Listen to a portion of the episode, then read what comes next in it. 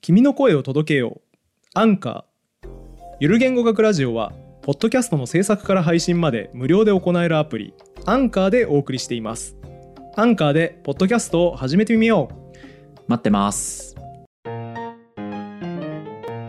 ラジオ今年の新語予想おー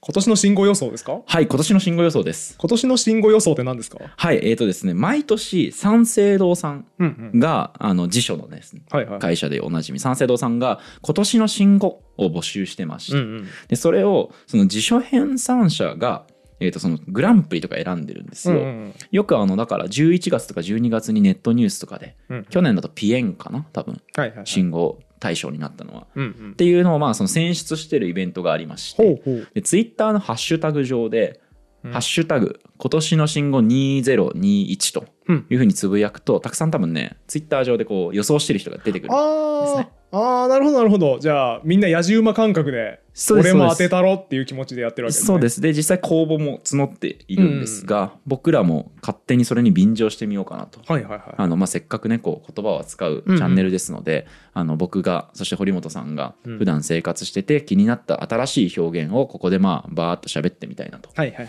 思います。であの今年の新語予想あ今年の新語に選ばれるのって一定の傾向があったりうんそれから去年選ばれ選出されたものとかっていうのはあのひ基本的にはもう一度乗ることはあんまりないえ m 1 2連覇みたいなことないんですはか ないないんですよだから今年もピエンみたいなことはおそらく傾向上なくって、へーまあ、僕実は、えー、と2021と,、えー、と2019かな、ははいはいはい実際に生の発表を見に行ったりとかしているおーすげえさすが言葉好きですねそうなんです国語辞典ナイトっていうのとその今年の新語っていうのをこう抱き合わせでイベントをやってて。はいはいあのそれにあの何回か参加したことがあるんですけど、うんそれから見てる感じだと、まあ、そういうような、まあ、傾向はあるんですがちょっとガチで当てにいく企画ではなく、はいはいはい、まあ、その今年の新語2021にかこつけてうんうん、単純に最近気になった新語、はい新表現を喋ろうという回でございます。楽しそう、じゃあ早速うん僕の方から提案してもよろしいでしょうか。はいはいはいはい。えー、〇〇案件うんうん、うん、という言葉が僕ちょっと最近気になってますね。はあめちゃめちゃあれですねツイッターでゆる言語学ラジオでエゴさした時にはい。これはゆる言語学ラジオ案件だって言ってる人そうがですそうですそうです。つまりその〇〇またうんうん〇〇が担当であるみたいな意味で案件っていうのを、えー、といわゆる造語成分と言えばいいんですかね。はい、 なんか言語学っぽいフいレーやズ多分ね出てきた言語学的には造語成分って専門用語じゃない気がしますけどはい、あのまあまあまああのちょっとごめんなさいこの辺の裏取りはもうめんどくさいんでしないんですけど、はいはいはいえっ、といわゆるその他の単語の後ろにくっつくうんうん要素としての案件うんっていうものがちょっと気になっていて、はいはいはい実は去年のえーっと今年の新語2020で対象ではなかったんですけどトップ10に入ってたものの中に〇〇警察があったんですね。ああーはいはいはいはい流行ったね はい、でこれ自粛警察マスク警察以外にも、例えばうんちく警察みたいなねはいはいはいでもうイメージ伝わりますよねう わんかちりくます警察がどういうことしてんのかもうあれでしょそのうんちくが汗だから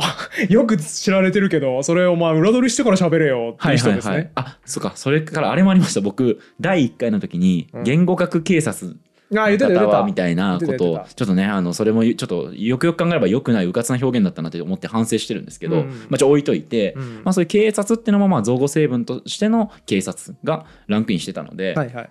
この案件はまあおそらく今年一気に出た表現ではないんですが、うんかなり市民権を得ているなという印象がなるほどありなまるすほどでさらにこれ面白いのが単体で案件として使った時にうんうん企業案件っていう意味を含意するケースが増えてるなとも思ったんですね。ああいいなその気づきいいですね確かに、つまり、えーっと例えばその今回案件でこの動画を撮影していますっていう時の案件っていうのは、うんうん特に何も言わない場合は企業案件だということそうがで伝すね、わりますよね。うんうんというわけで案件っていうのは造語成分の時と単体の時それぞれで新たな用法が、えー、と出ている。うんうんでちょっとこれ統計取ってないんですけどもしかするとこの数年で案件っていう言葉は一気に使われる量が増えたんじゃないかなという気がしています。コーパスとかで検索かけるともしかすると2010年代とかよりも20年代とかドンと増えてるのかもしれないなと思ったっていうなぜならそれ僕はっきり理由説明できますけど、い、やまだそのデータがないのに理由を喋ってもしょうがないんですけど、うんうん完全に理由あれですねインフルエンサーマーケティングが増えてきてああそうですね PR 案件かだからうんそう PR 案件が今までは企業が独占してたわけじゃないですか、はい。広告代理店からもらうしかなかったものがもうみんなやってると、うんうんうん。あのインフルエンサーもこのインフルエンサーもみんなやってるとはい。ヒカキンもやってるしはい。ゆる言語学ラジオもやってるし、はい。みたいなイメージになってるから案件ってことがめちゃめちゃあ PR 案件ってものがめちゃめちゃ身近になってうん。案件案件になったんじゃないですか、うん、そうですよね。だから、それはまあ一つ、えっ、と、言えそうじゃないですか。うんうんそういうイン、えっ、と、インフルエンサーマーケティングから案件っていうことがうん PR 案件を含意するようになったと。うんでも別ですよね。その、例えば、あの、堀本さん案件あそうだねとかっていうのの案件は全然多分別の発生な気がする。え違うんじゃないその進化の過程というか、はいまずは PR 案件っていうものがあって、は遠い遠かったものが身近になりました、はい。でその案件っていうことはめっちゃ便利だなってみんな気がつき始めた、うんつまり何らかの商材を企業が売るために誰かに依頼してきて誰かがそれを担当する、うんっていうこの状況をアナロジーとして活用してはい。誰かだからあれですよねなんか言葉の難しい話みたいなの出てきてちょっと面白い話みたいなの出てきた時に、これはゆる言語学ラジオ案件だうっんうんて、うんそのアナロジーじゃないあー誰かに依頼したいな PR 案件あのインフルエンサーに依頼したいなお願いしようっていうのとこの話あいつに喋ってほしいなお願いしようじゃないですかあーなるほどねおん同じ話な気がする、あー、まあその仮説もありえそうですねうんちょっと僕もそこまではもう断定的なことは何もわからないんですけど、まあ、少なくともね、うん案件っていう言葉をこんなに目にするようになったのは、そうだねう、ん、最近な気がするうんうんうんしそういうまあ独特のね2つの用法を共存させているっていう意味で興味深いなということで新語予想として推挙したいと。うんうんうん思いますうんうん推挙ね上げることねうん言っちゃったよ普通に。水野さんさ一般語彙じゃないんだよなっていうのがねすげえあるあの、ね、さっきも僕指摘しなかったんですけどいちいち、飯食いにあのファミレス行ったじゃないですか、はいはい近所のあそこ行く時に、んまあそれがある種の中体となっている可能性はありますよねって言ってて、うんうんうん中体は一般語彙じゃないん だよそうあの文化人類学の本読んでる時によく出てくるけどあ ー中体はねあんま使わないですよ結びつきでしょ絆とか さそういう。文化人類学本を読むの好きな人は分かりますね中体って言われた時脳内変換パッとできるけどそっか。そうでないと多分「え何?」って言われますよへえ。いや難しいですね日本語 って。それさあれだからサモア島の人がさ その特定の行事をやることによって異部族同士の中体を確保するっていう時にしか出てこないから 普段そっか、まあ、ちょっとねごめんなさい僕活用語彙というかね一般語彙がもう完全にバグってしま語って彙コモンセンスない男ですから、そね、うですねインプットをそのね小学生の時とかにやってしまったせいで、そういうう年とともに覚えていく語彙みたいなの先取りしちゃってるんですよね もう全く分かんないですねその一般語彙が皆さんも語彙コモンセンスバグってるエピソードあったらコメント欄に書いといてくださいはい続きまして堀本さん何か最近気になった新語新表現はありますか結構気になってるんですけど、はいズームするってみんな言うな、うんうんうん僕めっちゃ嫌なんですようんうんアプリケーションの名前にするはさ禁止じゃんっていう、うんういんうんうん はいやだってそうでしょあのエクセルするとか言わないじゃないですかはいパワーポイントするとか言わないじゃないですか、はいズームするは変でしょだからでも LINE するは言いますよね言うわ早いよお終わりあのアスキーハートでシ ューあの完全に今負けたわもう終わりましたあとさ、メッセンジャーするもたまにありませんああ、言うメッセンジャーするってあんま聞いたことない。言うあか。えちなみに、これはどうですかスラックする。いや、そこれれははないか言わない。スラックするは言わない。ディスコードするも言わないよね。言わい。ないですね。うん。でまあ、メールするはちょっとアプリケーションの名前ではないですけど、うんうんうでん。も、ググるもありますからね。ああ、そうだね。うん。で、だから難しいのは、どれが採用されて、どれが採用されないかの一般規則が分かんないってことだったそうだわあそうだどっちかっていうと、そうだそうだそのズームよりも、えっ、と、おそらくですけど、メッセンジャーとかの方がよく使われてるんじゃないかなという気がするんですけど、うんうん。まあ、例えばじゃあ YouTube するとかでもいいですけど、あ、そうだね。そうそういう、えー、と頻度の問題じゃなさそうですよね。ズームそとうですね LINE だけが残ってるこの現状ってのは。あのね、今、今、たどり着きましたよ、僕は。はい。水野さんの話をそうっすねって言ってて、完全に共通法則見つけたとう思っんて。うん。一番、情弱が使うアプリです。 うわー、また。敵に回すよ。ごめん言い方めっちゃ間違えた あのいや、反省してないだろ、もう絶 対。何一番情弱が使うアプリですと、抜かしたな。完全に言い方間違えたわ今、はい。あの、テイク2。あのーしっかりあれですよはい。一番デファクトスタンダード、はいみんなが使っているうん、うん。アプリケーションうん。ですね、でもそれだったらだから YouTube するがないのがおかし説明できないじゃないですか。あえっとねごめんそうだえっと一番みんなが使っているコミュニケーションアプリああはいはいはい。だなって思いましただえじゃあなんでスラックするはないんですかからスラックって割と難しあいあ。んですよねスラッラックって多分え日本語化やっとされた日本僕語化はさスれラたッの、クね全然使う習慣がないんであれ日で本すけど。語化されたの多分1年前とかだと思うんはですいよはい。だからまあ僕がめちゃめちゃスラック使ってたの3年ぐらい前なんですけど、うんその頃は標準では日本語化されてなくて、うんうんうん。でだからってことはセットアップ英語でやらなきゃいけないんですよはい。アカウント作るとか英語でやらなきゃいけないみたいなうんうんうん。だからまあそれなりの知的労働をしてる人ははい。まあ厭わないんですけど、うん便利ならいいよねみたいなえスラックって IFT とそんな連携してんのみたいな、うんうんテンション上がるいろんなことできてエンジニアリング的にもう楽しいんだけど女子高生は絶対使わないっはい。ていう位置づけなものがスラックで、うん。一方 LINE はもう日本普及率ななん何割でしたっけなんか8割みたいなまあニュースそうそう相当高いですよあね。りましたよね忘れたけど、うん。でなんだったらその辺の携帯ショップ行ったら LINE 使い方講座とかやってるんですよ、うんうんうんおばあちゃんとかのためにうんうん。僕もおばあちゃんから LINE が来るんですよ。あすげえそうでおばあちゃん結構僕のおばあちゃんは割となんか懸命に使えるように練習してるんで。えらい僕にバチバチにギャルみたいな文章送ってくるんですよ、ね、わあえらいすげえあのめちゃくちゃ絵文字キラキラにぶち込んでくるんですよねおばあちゃんあ可愛いおばあちゃんじゃないですかおばあちゃん可愛いですなあだからあの僕が例えばあのなんだろう誕生日だった時とかに「うんお誕生日おめでとうハートハートケーキドーン!」みた いなでスタンプバチンすみげたいなえいいおばあちゃんだそうなんですおばあちゃん可愛いんですようちの親父かたくなにガラケー使って ますねあーすごいおばあ LINE ちゃとんよかいりらもんみたいなうちのおばあちゃんの柔軟さと対照的ですねすごいですねそうだから LINE にせよ Zoom にせよ、うんその言うたらまあちょっとお年を召した方であるとか、はもう本当技術疎いんですよみたいな人がとりあえず1個使えるようになろうとうん、同種のコミュニケーションツールをとりあえず1個使えるようになろうってした時の1個ですねなんかちょっとコミュニケーションツールってくくりだとなぜ LINE と,、えーっと Zoom なのかっていう説明が若干難しそうですあーえっとが、たはいはいはいだ僕も今その話を聞いてて思ったのが、えーっとねスカイプするも言えそうだなと思っていてスカイプするああねって言えそう言えそう言えそうですよね多分自然な気がするんですけどとかフェイスタイムするとかうん、ああ言うねまあ言えんじゃないかなって気がするんですけど言うねもしかしたら確かにその各ジャンルの電話通話とかチャットとかビデオ通話っていうものの各ジャンルの、えっと、一番のもの言えるを、うんえー、と代表にして、えー、うとんこれだと死ねく時ですか、えーっとそうズーそうムそうするって例えば、えー、とマイクロソフト Teams とかでも、うんうんえー、とズームしするってズーム飲み会したって言うと思うんですよね例え言ばうねだからあの Bing で検索してたとしてもググったっていう、そうですね死ねく時の説明は大丈夫 かなえー、シネクドキっていうの は大きな概念だから検索するみたいなものをその包含されている解の概念、うん Google みたいなもので置き換えてはいググったみたいな風に言うことですね。そうですよねはいはいはうい、んあとあれも言えますかね調整さんするとかはどううわーそれは言わないわ。無理かあー調整さん作るは言うけど無理か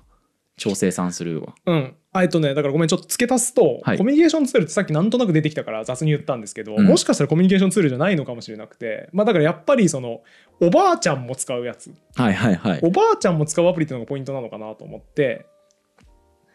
おばあちゃんズームするかまあ、おばあちゃんとまでは言わなくても、まはあ、い例えば、そのもう情弱って言いたくなって るじゃんもうあの肝心だよひしひしと さえ言わないですよそんなことは、うんもうそんグッなとこらえ て社会的存在ですから我々、はいはいはいはいじゃあ何て説明するんですかだか楽らしみで例えすけばまあど50代後半はいのあの本当に機械に興味がないみたいなう。んコンピューターのこととか知りませんみたいな方がでもお勤めになっている会社の方針でう今ん完全にオンラインですと、はいオンラインミーティングをしますってなった時に Zoom とりあえず導入するじゃないですうか、んうん多くの会社ではいでだからとりあえずその50代後半の方も Zoom の使い方を覚えるわけですよはいで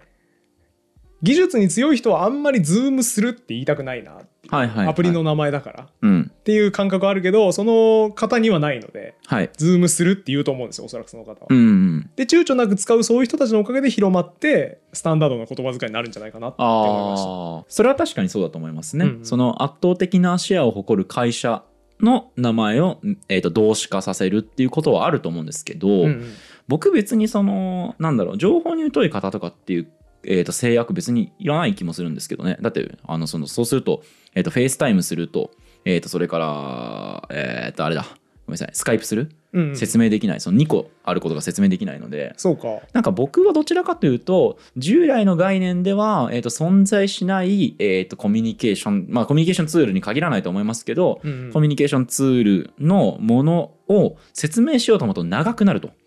例えばですけどビデオ通話するとかうんうんうんうんチャットするとか、まあ、チャットするのは短いあーかけれども、まあ、それに代替する表現として、えーっとサービス名プラスすると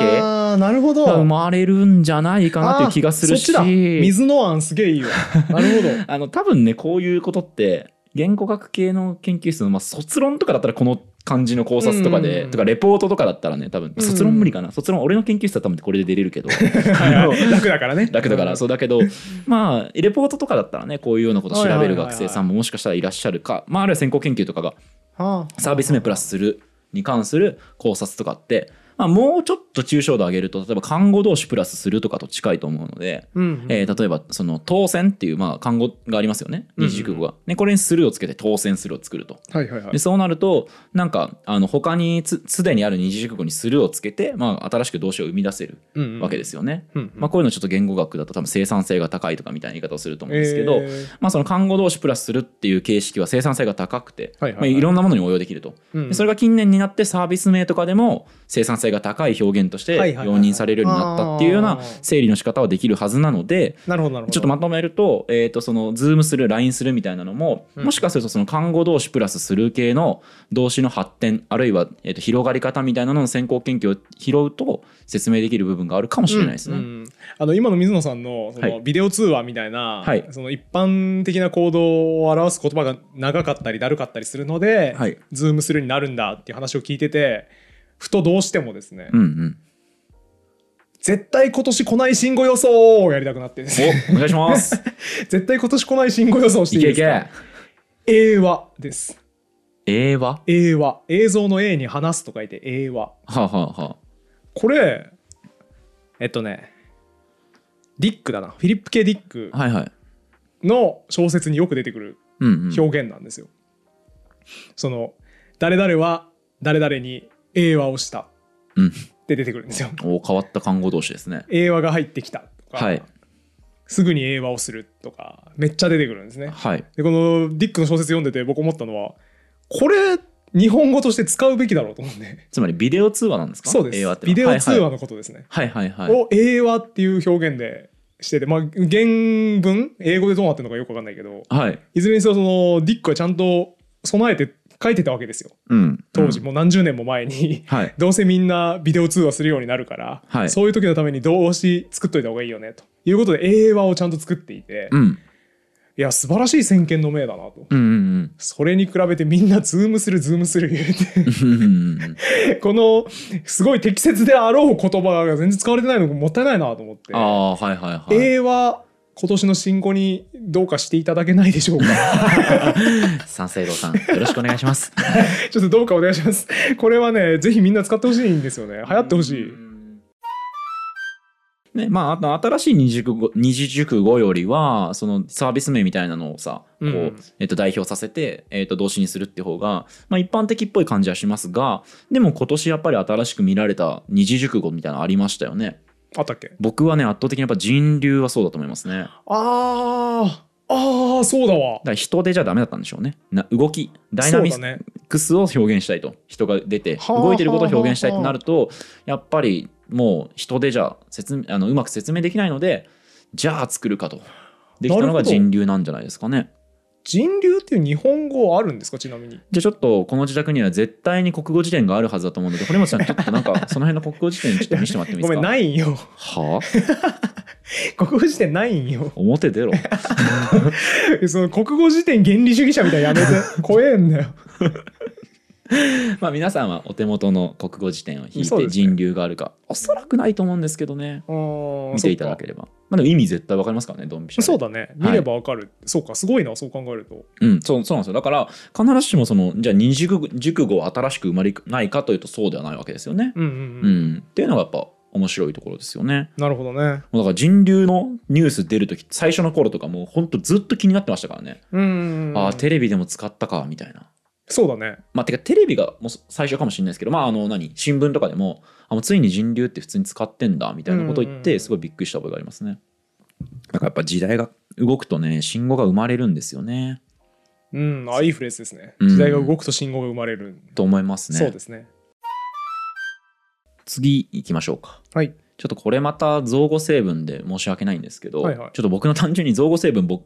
の信号って僕の好みなので、うんちょっと収集したもので言うと限界まるはいはいはいはいはいあー例えばですけど、あるね限界 OL とかはいはいはい限界新聞記者とかうんうん限界マスコミ人とか、はいはいまあ、はいこういった形で使われてあのもしかしたら、えー、とこの今聞いてくださってる方の中であんまり耳なじみがない方もいらっしゃるかもしれないですけど、うんうん堀本さんは聞いたことありますか僕はねめちゃめちゃあ ってはい、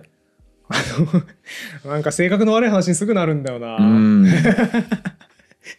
あのね敵を作らないでくれ 頼むぞ それあの僕じゃないですよ僕がやったんじゃなくて、はいあの友人に勧められて発見した動画はいはい見つけた動画なんですけどはい「限界 YouTuber まとめ」っていう動画があってあの水ダウじゃないですかね限界 YouTuber ってもしかしたら最初にあそうでなすのかあの水ダウがあの水曜日のダウンタウンですね、はいはいはえっ、と限界 YouTuber 地獄説みたいなの確かやってていへえ、まあ、そうな極んだめてこの何ですか放送作家の底意地の悪さがうんよくわかる素晴らしい企画あだとの思うん番ですけ組最高どですよね最高ですねずっとそこいじられて そうそうそうそうそう堀本さんみたいな人がね企画ずっと考えてんでしょうねいや僕あんなにそこいじ悪くないわ慣れないわあんなにそこ 黒いじちゃん悪を目く隠しした状態でどっか連れてって放置するみたいなそうそうそうもうむちゃくちゃですからね最高ですけどあれね最高ですねあそうそっかそっか限界 YouTuber あったんだ水曜日のま動画あでちょっと水道起点かはわからないですけど、うんまああのそういうようなのを僕は目にしたことがありましたがはいはい何でしたかその限界 YouTuber まとめ動画はねその忘れちゃったなお名前あの大変底意地の悪そうな人がはい「この人はねいいんですよね」みたいなあ チャンネル登録者がね432人で毎日頑張って更新してんすよ めちゃめちゃ意地悪いなこの人はいはいはいでもねこの人ねこれだけ受けてんですよねみたいななんかわかんないけどゆで卵3個食べる動画だけ受けててあとはもう全部滑ってて、うんうんもうゆで卵3個食べる女として432人獲得してんすよ ずっと言うって堀本さんはそれ見てどう思いました か面白いなは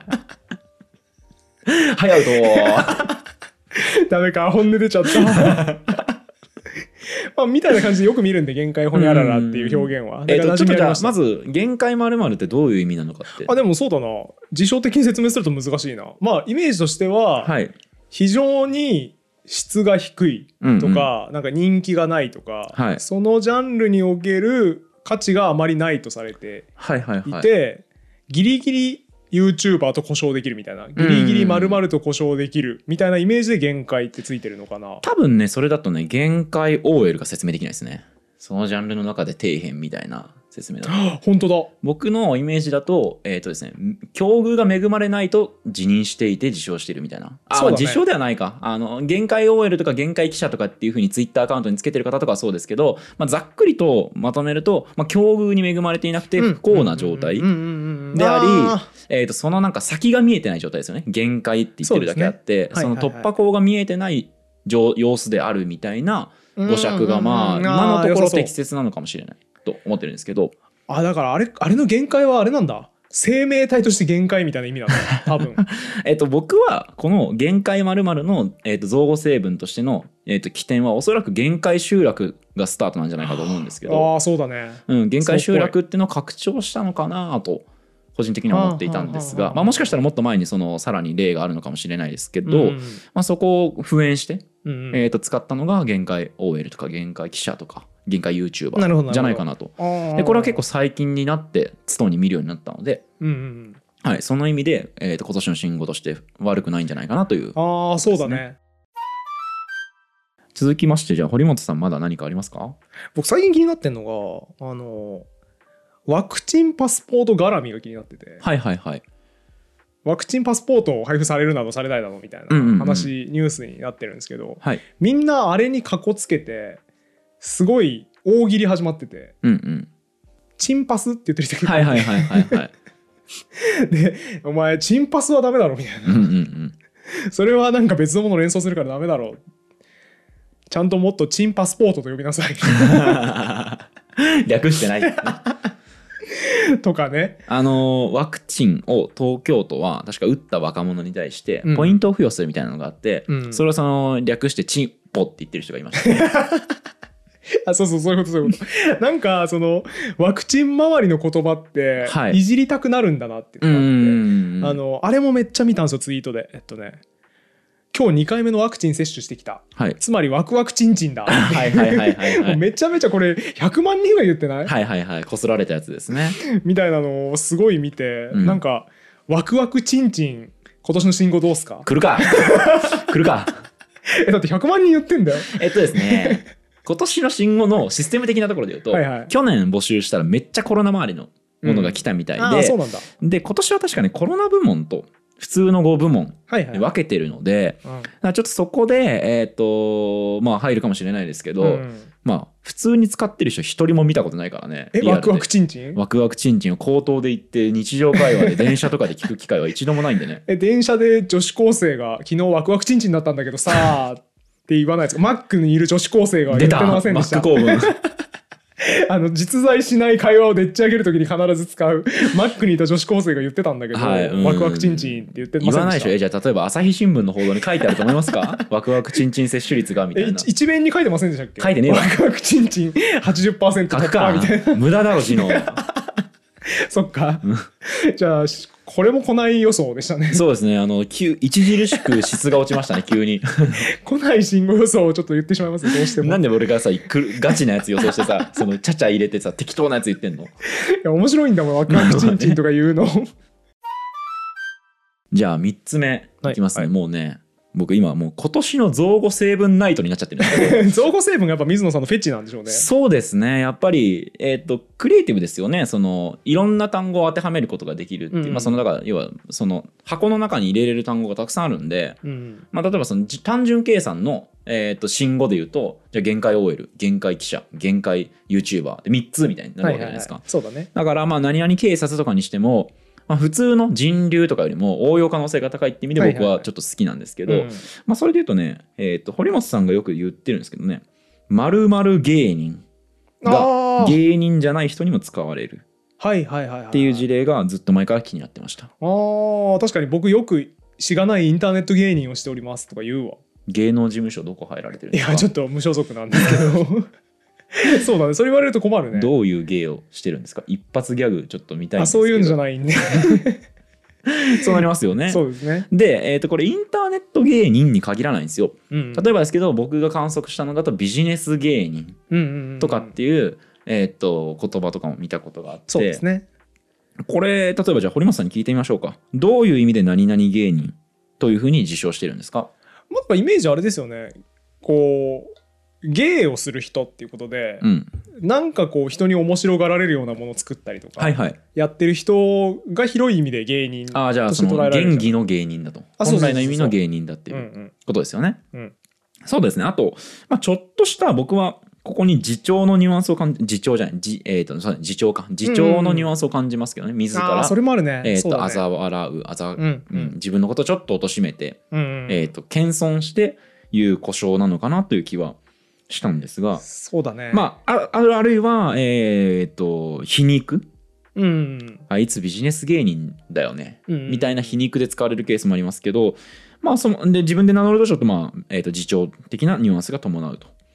うん、やっぱ僕はあれですね完全に戒めとしてやりたい感じがあって、はいインターネット芸人みたいなのははいはい、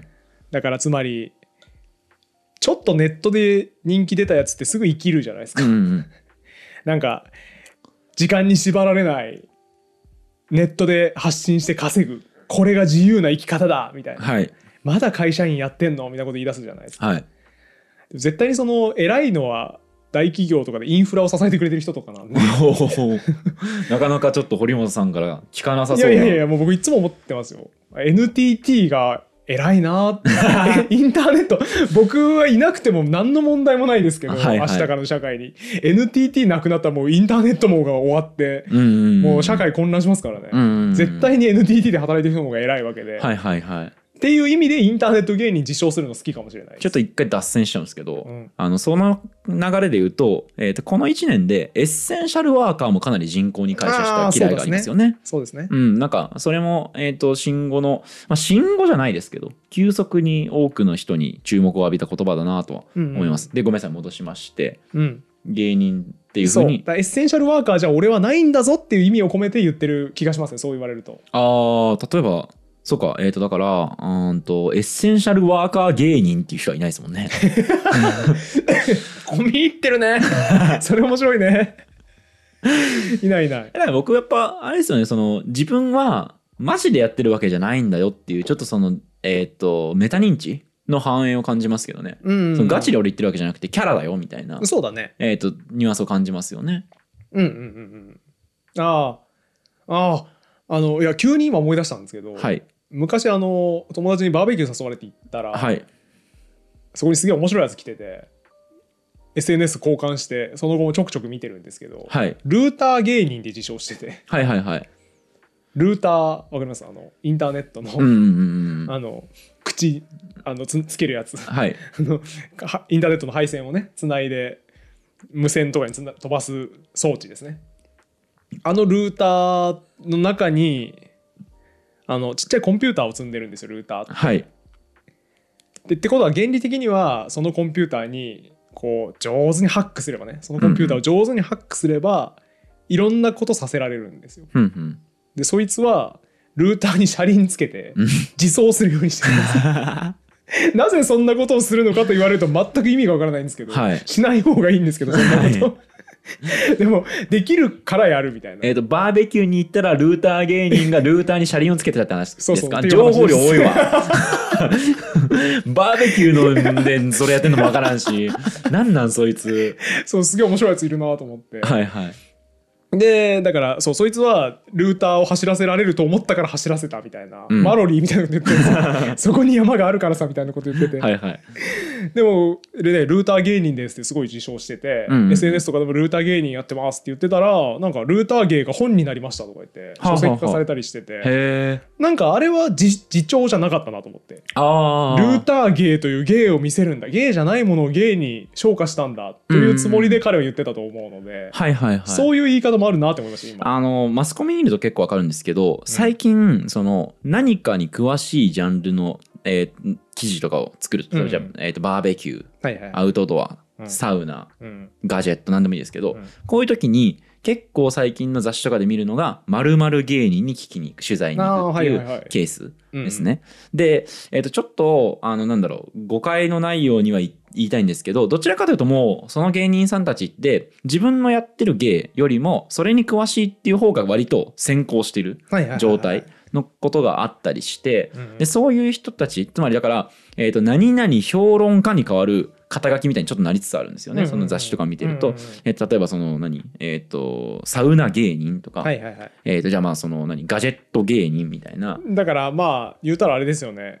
芸人としてのネタとかみ一回も見たことないけど、はいはいはなんいか。サウナ語らせたらすごい出てくるみたいな そうそうそうイメージでそう、すよねそういう感じの方が結構最近は、まあ、特にその芸人さんの、なんていうんですかね量が増えて、うんうんいろいろそのポジショニング争いみたいな部分はいはいはいもあって、っていうところでその何かにものすごく詳しくて面白く話せる人っていう時に「まる芸人」っていう肩書きが使われる。えーっとてかまあ拡張なのかな、うんまあ、その方たちはねその、えーっと僕が言ったようなケースの方たちは、えーっと事務所に所属したり実際に芸の稽古とかをされてる方だと思うんですけど、まあ、そういうようなのがこうメディアとかでわーっと見ると結果的に僕もね辞書めちゃ辞書好き芸人なんですよみたいはいなはいこととかを言いこう、うん、言いたくなるっていうことはあるかもしれないですね。そうですねはい。まあ多分これはもともとはきっとアメトーークでしょうね。完全にそうですアねメトーークの確か〇に〇芸人っていうフォーマットうんうんから始まったんじゃないかなと思いますが、うんまあこの辺の仮説に関しては、あの、全くか確認してないので、もっと詳しい人がいたらコメント欄で教えてください。教えてくださいはい。あと今喋っててデジャブがすごいなと思ったんですけどあはいはいあれですね大島さんと喋ったんですねこの話 あしましたっけしたなんとか芸人の話したわ、あ本当ですかうん、ああじゃあごめんなさいなんかあれを聞いてくださった方はちょっと同じ話の繰り返しになるんですけど僕は話したこと全部忘れてたん で全く覚えてないんで水野さんはね割と話したこと忘れがちなあの気がする再び見て思い出すことあるんですけどそれに関しては僕本当に堀本さんの言ってること合ってるかなって今まだ思ってるぐらいには話した記憶ないですね全くいや話したよこれあ本当で すかうん、ごめんなさいあの今の話やったもん「アメトーーク」が最初ですよねみたいなああ本当ですか そうだわーっていう話した記憶があります。ごめんなさいなんか焼きましちゃった あの今に始まったことでもないとは思うんですけど、ギガが減るうんあの表現完全に市民権を得たなと思って。はいはいあのなギガ放題とかもありますもんねうんそうそうそうそうプランででギガ放題とか言ってた頃はともかく、はいなんかその何アハモとかはいそのいわゆる格安んプランに対抗した大手も出してきましたみたいな、はでその大手のプランもギガ使い放題プランうんうんうんギガなんとかプランで軒並み全社同じこと言ってて はいギガが減ってる人も安心とか、うんうんギガに不安を抱えているあなたへって全社もう言ってて、うんあもう全部の会社認めたんですねその表現で、うんうんう ん少し切ない気持ちに切ないなってしまってるんですどうしてですかだってギガはさはい10の9乗を表す窃盗時だからさはいそれはいくらなんでもそこを使っちゃダメでしょっていうのあーがあるんですよだからバイトでしょはいはいはいでバイトなら僕納得できるんですよはいはい今月バイトが少なくなっちゃったんだよね、うんうんうんうんって言うならすごいわかります堀本さんって今体重どれぐらいでしたっけ僕ははあはあはあ50キロぐらいですねはいえでもキロメートルですかキロリットルですか終わりこのパターン多いんだよああ完全に終わりだわえそうですね、まあ、ギガの場合はね他にギガを使う機会はないですけど僕らはそもそもキロメートルもキログラムもまあ、えー、とキロと言ってますよね、本当だまあ、キロは1000を表す1000で合ってるかうんうんあ合ってますね合ってますよね合ってますはい、1000を表すと思いますけど、まあ、これもどっちもキロで言っちゃってるわけで、まあ、その単位のキロとかまあいや違う待って待って違う違う違う危ねえ危ねえ危ねえ危ねえ終わりって言っちゃったあのはいはいはいもう敗北宣言なぜか勢いでしてしまいましたけど、おはいはい違う違う巻き返す違う巻き返すよここかはらいどうぞ違うそれは言うのよだってギガでもそれは言うもんこのハードディスクの容量1000ギガはいはいは言うもん、はいはいつまりそれは僕は許容してるんですよ、はいえーこっから最寄りのコンビニまで2キロみたいなはいは言いい方は許容していて、うんじゃなくてギガが減るってその窃盗時をあそのはいはいはいものそのものとして使あ確かにっちゃってるのがおかしいんですよあーあーなるほどなるほどそれいいはい許容できないよねっていう話うだ、んうんうんうんうんそうそうだから単位の省略っていうのは頻繁に行われるわけで、はいなんかそのお金の単位とかも省略するじゃないですか、うんここはちょっとギャラ3でお願いしますはいっはていいうはのいと同じなわけで、キロメートルのメートルを省略するのも同じうんなわけですよ、でも通信量が減るのは100歩譲ってもバイトが減るとしか言えなくて、うんうんギガ窃盗時でそれを代表することはできないよねっていう主張ですこれはああなるほどなるほど確かに今のお話伺って僕もおっしゃる通りだなと思いまして、論破されましたあよかったおそらく、うんそうですねちょっと今脳内でいろいろそういう事例があるかなって考えてみていや最近さキロええーだからキロが減っててさみたいなことを言わないよねってことですよねめちゃくちゃ痩せちゃってキロが減ったんだよねとは言わないわけで、うんうんうんそれは嫌ですね僕は確かに確かになるほどねだから、えー、とそのギガの一人歩きの事象としてもう一歩先に行ったとそうそうそうそうキロとかに比べてそうそうそうそうあー確かに面白いですねこれはどうなんですかね辞書とかにギガで通信量のことっていうような語尺が書かれる日も近いんですかねううーんそんな雰囲気するけどめちゃめちゃ嫌なんですよねそれは、ーんでも堀本さんがだからよよくウィキとかと一緒じゃないですかそれってウでィもウィキペディアのことをウィキって訳すのは嫌だみたいなこと言うじゃないですか言うねでもウィキ読むとか僕言うわけじゃないですかうんだからなんかまあちょっとシンクってるか分かんないけど事例としてはありそうですけどねその要はうんなんかまとまった単位でしかもなんかこうそれぞれこうちゃんと,、えー、とひとまとまりで意味を持ってたもののを取っちゃって、うんうんそれが独立してそれを読むとか、はいはいはいみたいな言い方ができちゃうとかっていうなんかね多分一般化すると他にもいっぱいある気がするんだかうんそうですよねですよ絶対ありますよねらあのほらあれあったじゃんえっ、と後ろ省略パターンみたいな、はいはいはいあの略語解語源解、うんうんあったと思うんですけど、えっと、トレイン・オブ・ワゴンがトレインになったみたいなね、ワゴンの連なりだったものが、えー連なりのところはいだけ回収されて、だ一番大事だったワゴンは置き去りになったみたいな事例あったと思うんですけど、なんかあれだよねっていう気がそうですね。するんですよね。でただただ一般化したらそれはあるんだけど、うん。やっぱね銃の球場を表す窃盗時でそれをやらないでほしいなっていうああ。いろんなとこで見るからそれは。はいだってギガメートルって言ってもいいわけだからまあそうですね。うん。だからそれがすごい気持ち悪いなってうところですねいやーだからそこはやっぱりあれじゃないですか。へえ、こんな風になるんだがいいんじゃないですか。ううんそうだからゆる言語学ラジオやってて許容だいぶできるようになってきましたん例えばですけどだからその、えー、と後ろ省た省略パターンの話って、あのああいう、えー、と語源の勉強した時の一つのよ喜び、はいあるいは、えー、となんか役に立つ要素として、言葉の変化に寛容になるんですよね。だって昔もっとひどいのはめっちゃあんじゃんみたいなそうだね滅相があるが滅相もないと同じ意味になってるのがむちゃくちゃじゃないですかもう、はいはい真逆そうのです意味が一緒の意味になっちゃってるわけで、ああーそうだねなんかそういうのに比べるとなんていうかそういう事例を知っているとつまり語源のインプットがたくさんあると言語の変化があった時に相対化できるんですよね。なんか今今喋ってて思ったのが、いそうかギガバイトでしかギガは見ないんだな普段暮らしてるそうですねそうですねうーんっていうこととに思い立ってまあギガヘルツとか僕は見るんですけどああはいはいはいはい。まあ世の中の人は見ないよねってういんまあ、う10の球場ですか球場です、は、うん、なかなか見ないんじゃないです かね。あーなんかそう考えると美しいなっていう気がしてきましたお急 に終止がえ。うん、やっぱそうだわギガを他のところで見ないからそれがもう格上げしてはい。単位からもはや通信量を表す単位に変わったっていうのであなんかあ面白い現象だわでしょ 来た。これいいいいんすよやっぱ。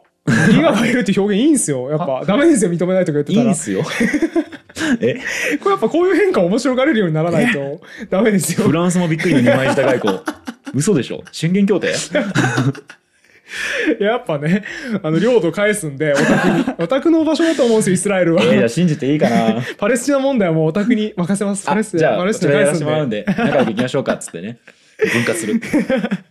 やっぱそうなっちゃいましたわ。今、初に宣言協定になっちゃいました。二枚舌外交二枚舌外交出ちゃいました。あの、ちょっと、もうちょっとあの相対化できるような話で膨らませると、うんまあ、最近よく聞くのがね、あの、話したっけな、これラジオで。課金するはいはいはい。これ話しました僕。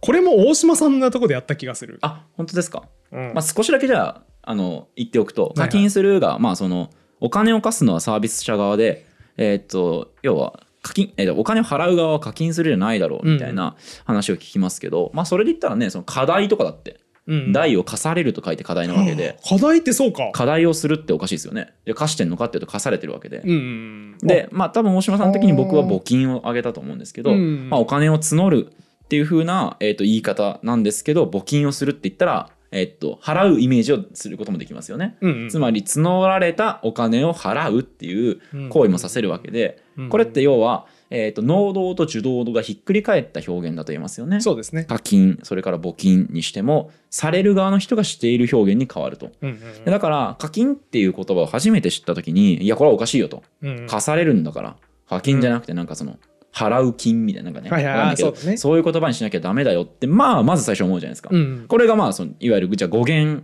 学習全然あの特にしてない人うんうんの、えー、とイメージだとしたら語源の勉強をするといやこれ募金とかあったなこのパターン結構あるよなって言っうんうんうてん相対化して、あーってことは募金の棒と課金の課みたいなのは、えーっとその受動と能動がひっくり返るような使い方できんだこの2つの動詞の共通ってなんだろうなみたいなこととかに思いを馳せれるわけで、はいはいはい。この差がまあやっぱ語源学習した人してない人の違いかもしれないですね。うーん、そうですね。面白かった方がやっぱ得、独得だなって今めっちゃ思いましまあた。例えばギガが、ギガが減るっていう表現があった時に、他にこういう類似の事例ないかなって言って検索をかけるんですね、僕とかだうんとうんうん。で、その時に語源辞典頭から読んだりしてると、検索した時の、まあ、いろいろその、引っ張る、引き出しが多いんで、 はいはいはい。そこがまあ、普通の人とちょっと違うところかもしれないですね。うんなんか、いや、わかるんだけど、はい。はい。なんですか わかるんだけど、それあんまり人生における強みじゃなさそうだなってめっちゃ思いました。語源辞典読んだことあるから、こういう事例探すときにめっちゃ出てくんだよねって言われて、いいなーってなってる人あんまいなさそうだなそんな方は、いいコンテンツがあるんですよ。ほゆる言語学ラジオって いうコンテンツで無料そうですね無限語源トークっていうのをねそうで語すね源詳しい人がしてるみたいなんでそれ聞いてもらえるといいかもしれないですうね。そこでみんなのその検索したい欲とか、はい楽しんでもらえる人はそこに集まればもう仲間がいっぱいいて最高とそういうことでねす素晴らしいコンテンツですねで すね。まあそろそろ長くなってきたんでね。はいはいじゃあラスト、うんえっ、と今日の企画は今年の造語成分2021でしたっけ？ 2021ですですよね。はい。じゃあちょっと最後も造語成分で締めたいと思います。一切新語語みたいなのあげなかったですけど。はいはいはい。えっとそれがちょっとねまあこれ今に始まった話では全然ないので。あのなん何を今更って思われるかもしれないですけど、まあ、〇〇感ほう感は感動の感ですね抜け感とかそういうおこおとですそうですね抜け感みたいな言葉がねファッション誌とかだと見ますけど、僕最近ねやっぱスケジュール感予算感規模感これが気になるんですよねへえ普通だと思うけどな、僕最初スケジュール感っていう言葉を聞いた時にうん、漢字がどっちか分かんなかったんですね感動の感あーかそれともはいはいはい観測の感のどっちかどっちなんだろうとえ観測の感はいへえいや僕的に間って話かなと思ったわああ間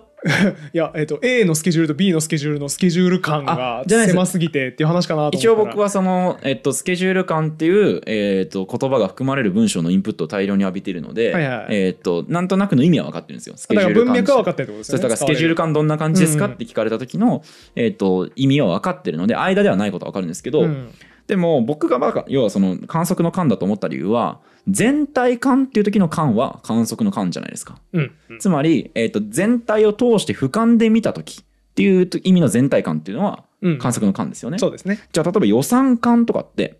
要は予算を俯瞰して見てるっていう読み方もできるからできるわ観測の感か感じるの感か分かんなくて最初僕てか今もですけど観測の感の方なんじゃないかって思ってるんですよね規模感とかもそう規規模感とかも規模を俯瞰して見てるでその要はひ引いてみたら規模がどれぐらいか分かるわけだから観測の感の方がなんかイメージに近くないと思うんですよそうかもうん、でスケジュール感もまあそうだからスケジュールがあってそれ俯瞰してみ捉えた時のはどういう感じなんですかって聞いてるのかと思ってるんですうわーそれ面白いな最初だから対極感とかもそうですよねあー見そうるですね方対極感見観測の感だもんねそうですねはいほだうからそういう言葉に引きずられて僕は観測の感度と思ってたんですけど、まあ、堀本さんの話聞く限り限りでも多くの方はやっぱり、えー、と感じるの方を使うんですかね、うんうんそうで例すえばねですけどあのこの企画当ててみた時って温度感どんな感じですかの感はさすがに感じるでいいと思うんですけど感じるですねそうですね、その要は五感的な要素の部分と客観的に見た要素の部分、つまり主観と客観は、えー、と観測の感と感動の感、それぞれで分けれるのかなと思ってたんですね。ねだけど、まあ、どうも皆さん全部感動の感でくくってるっぽいなはといはいはいはい思って、まあ、この造語成分が単純に表記としても気になると。はあはあ面白いそれは全然考えたことなかっあた本当ですかそうか僕予算感とかいまだに感じるで書くのすごいちょっとなんかドキドギマギしますもんね。不不自然な感じがしてしまうあーあのねだからこの現象多分面白くて、はい感じるの方ははい使いやすいんですよはい。勇気がないと使えないのがその観測の方の感ああはいはいはだと思っていてつまりこの感ってあの感じるの方の感ってい。うん何も意味ないみたいなうん。感じうんうんで使いやすい言葉うんだと思うんですね、えっとだから関西人がとりあえず何とかしてはるっていううんうんうん言っとけば安心みたいな とりあえずそれ差し込んでおけば安心みたいな感じで予算どうですかって聞くのとほぼ同じ感じではい、予算感どうですかって軽い気持ちで挟めるんですうよ。んうんうん、そうだと思います僕もおっしゃる通りで遠曲の意味なのかなと思ってはいたんですね、ううう全体的にそうだと思うそうだと思あの他にもまあ観測できるものとしてはやりきった感とかね、う。うんうんうんえー、とそれから束感とかねなんかこういう言葉とかもちょっと拾ったんですけどそっちは感じるだねでも。あまあそうここれは感じるですね、うんだからでもまあそういう全体的には、えー、と直接的な表現を遠曲にするつまりうんうん規模はどうですかと聞くとあまりに直接的なので、はいはいはい規模感ということでなんかこうクッションを置けるうそうだね言葉なのかな。なとはそう思うそう思っ思たんうで。す。でもだとしたらね、ちょもう一回戻っちゃうんですけど、はいはいそのクッションを置くんだったら、えっと規模に対してどれぐらいの見通しをしてますかでやっぱり観測の感能が僕は 遠曲っぽいんじゃねえかと思ったんですよね。だからその場合の観測の感はその勇気を持って言う言葉なんですよ。 はいはいはいあの意味がちゃんとあるのではい規模感を観測の感で書いた場合は対局を見渡すぞ俺はみたいな。はいはいはい俯瞰して規模というものを見渡して見積もるぞっていうイメージになる。えでもさ普通にそのさ観測の観って造語成分として使えない例えばなんですけどえっと堀本さんのうん、えっとクリエイター感ってどういう感じですかとか、はいはいあ使える、まあ、つまりなんかその人生観みたいな言い方使える使えでるクリエイター感とか例えばですけどねでもだからやっぱり同じなんですよ。クリエイター感はどんな感じですかって言った時はすごい大事な質問なんですよ。うんうんう意ん味がしっかりあって はい深いところを聞いている。うんで予算感はどんな感じですかって聞きたい時ってそんなちゃんとした予算の見通しが聞きたいわけじゃなくあてーなんとなくでいいんでなんかお宅の出せそうなお金教えてくださいっていうことを言いたいわけです、はいはいはいだからその時の観測の感は強すぎてあー意味のない方の感覚の感を使いたいはあなるほどなるほどんうじゃないかな多分ーんなるほどね怖さみたいなものがありますね観測の観を使う時にはゆうんそういうある種まの怖さまとが思うまんだがけどしさみたいなあそうなんだ僕普通に使っちゃってましたねやっぱなんかねでかいものを通っているこいつはっていう感じがしますねへえ、ね、それこそその例えばじゃあなんだろうえーっとギャラ感ギャラ感はちょっと言わないかななんだろうなでも言ってもおかしくなさそうまあそうですね伝わりますよね感覚の感要はギャラはどれぐらいですかに対してすごく遠曲表現ですもん、てか思ったわすごいねこれ遠曲表現の発達かじそゃあうそうそうそうそうなんですそっかだから堀本さんの方は最近どうですかの方はとかと一緒かと一緒だと思うあー便利だな名詞に全部つけれるもんねそうそうそうそうあー便利ですね、あまあ、名刺に全部つけれるわけではないけれども相手に一定の、えーっと質問うんをしたい、うんでその質問の対象ってのをぼやかすときに使えるのか、そうですねあとこれに関連して喋りたい話があって、はいもう僕ねあの物書きとしてはいもうかれこれ67年結構な量の文章を書き続けてるんですけど、はい毎週いまだにずっとわけわからんなって思ってるのがはい直感直感問題がああってー難しいね 僕と堀本さんテロップの直感に関してちょっと一回意見割れたことあるん割れだましたよねあはいのそう水野さんと僕基本一致してるというか、うんうんうんこれこっちの表記でしょって言った時はそうだそうだって言うんだけどほとほぼ唯一じゃないうん、これこの表記の方が良くない僕は多分感じるがいいっていうふうに言って堀本さんそうはそうそう観測の感がいいってなったんですよねでこれなんでかって言ったら僕やっぱ物書いてる時に気になったことがあって、はいこれどう違うんだろうなっていううんうんうん直感的にっていう時どっちも使うじゃないですかはいはいはいうんうんうんそうですねでうもん正解どっちかだな多分と思って、はい調べたらですねこれは直感沼が広がっていて そうそうそうそう調べてもね難しいんですよねこれねまあなんとなく辞書の語釈的には一般語彙の方ね、うん一番目に載ってる方のなんとなく感覚だと直感感じるの方は、えー感覚でわかるうんうんそうそうそうそうそうそうそうで、えー観測の感うんの方はその理性を働かせてうんうんわかるみたいな、はいその経験とかはいそういうものから導き出せるもの。あ経験からもかはいはいはいえっなると、ほどちょっとごめん、えっと、今先に喋ることちょっと先取っちゃったかもしれないんだけど、はいはいちょっと先も喋ると、うんで2番目の語尺が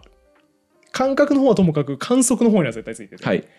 哲学用語なんですよそうですよねはいはいは直い感、うんうんうんよこくれは見あるのカントが言い出したあカン言トなんだい出したというあかれカントとか読んでるとめっちゃ出てくるやつまああのあれですよねカントは、えー薄いカント知識今から披露しますけ俺ども薄い関東知識しかな いよ大丈夫だよ飛び込んどいで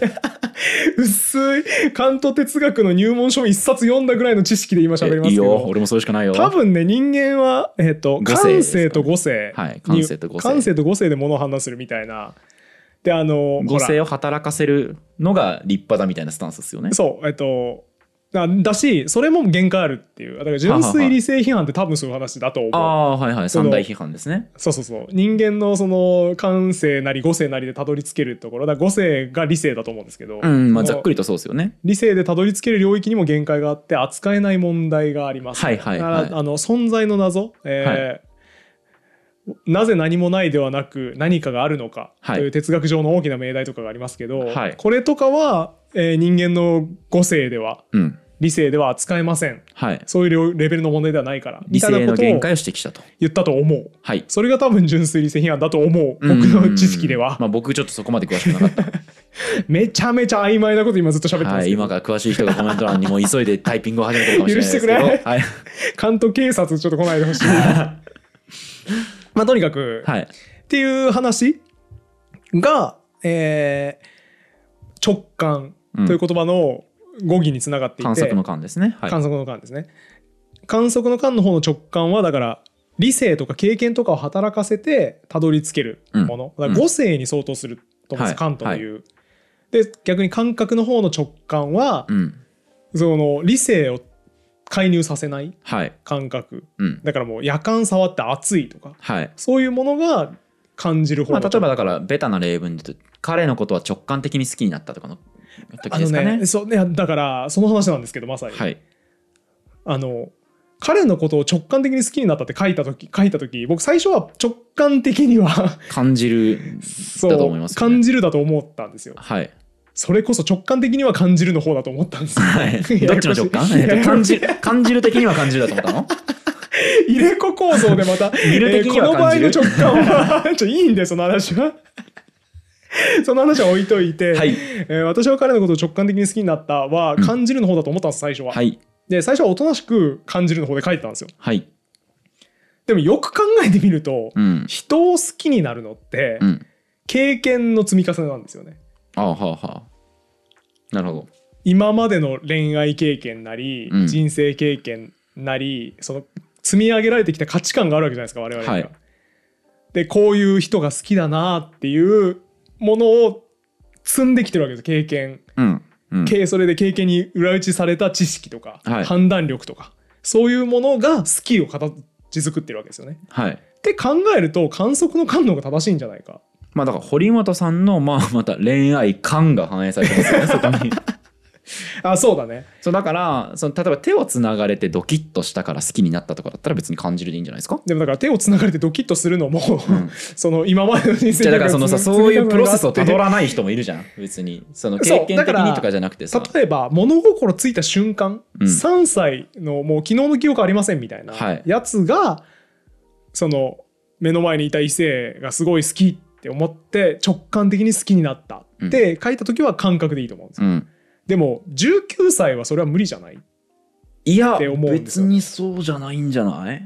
別にその経験則的に好きになったっていうふうに自分が辞任しなければ感じるの方を使ってもいいんじゃないですかだから堀本さんは多分おそらく人生でも感じるの方を使う機会ないと思いま すよいやでもだからそういうことなのよそれ、うん僕にかけたことじゃなくて、はい理性を通さない判断みたいなのなくないまあねでも夜間を触って直感的に手を、えー、と引いたみたいなのってあんま直感的って言わないです言もんわないね言わないそうだ、ねそれは言うまでもない自明だから言わないそうですよねだから結局僕は考えまくった結論としてあるのは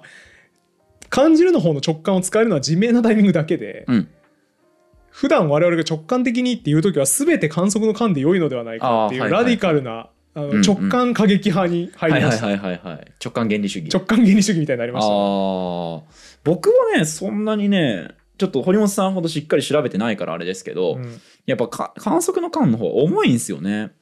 そあのー同じ話ださっきの、うんその、うんえーっと僕が真っ先に直感って書いてある、えーっと熟語を検索した時熟語っていうか使われてる事例を検索した時に出てくるのは中沼先生のあの現代経済学の直感的方法、はいはいはいはいでまああれとかだからまさに直感的直な方感法的なですよねそうそうそそう ちょっと待ってこれ説明大丈夫かなう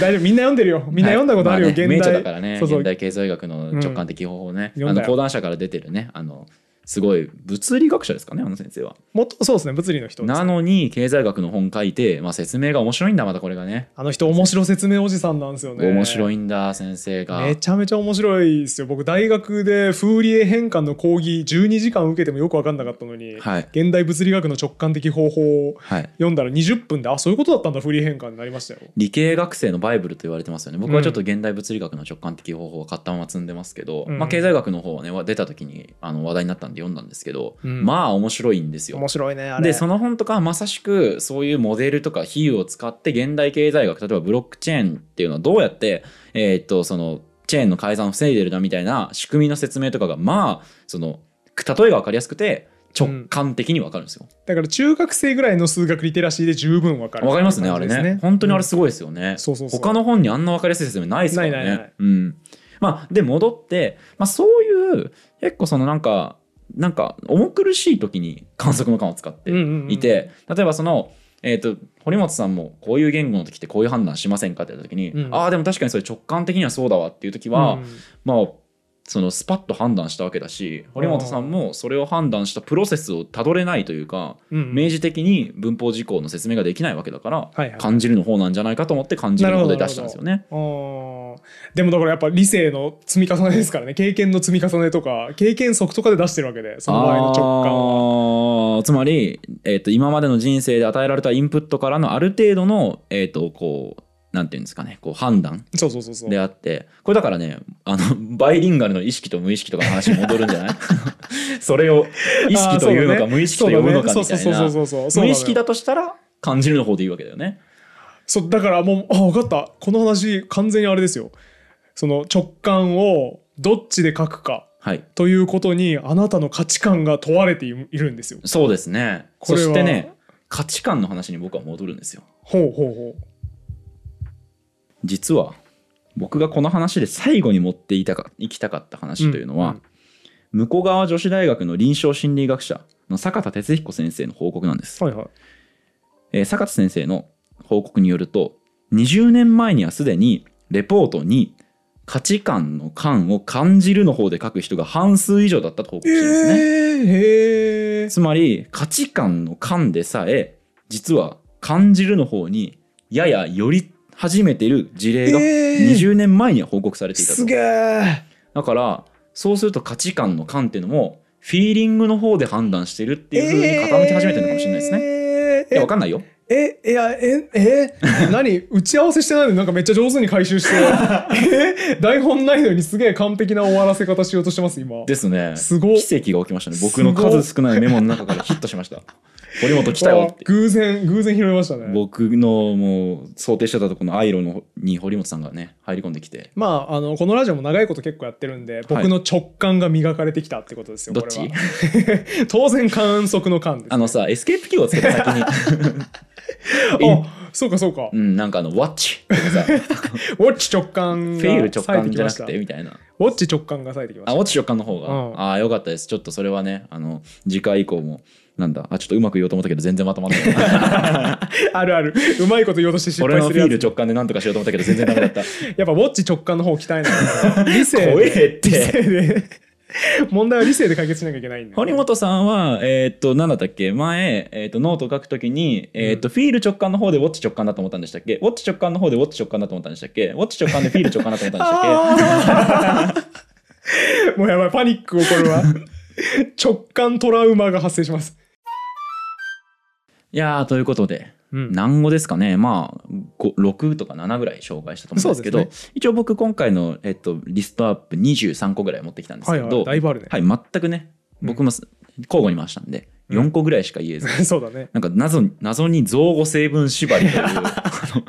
今年の造語成分予想でしたね三省堂さんのやってることと全然違うことしてしまったよっていうはいはいは何やってんだよって感じなんですけど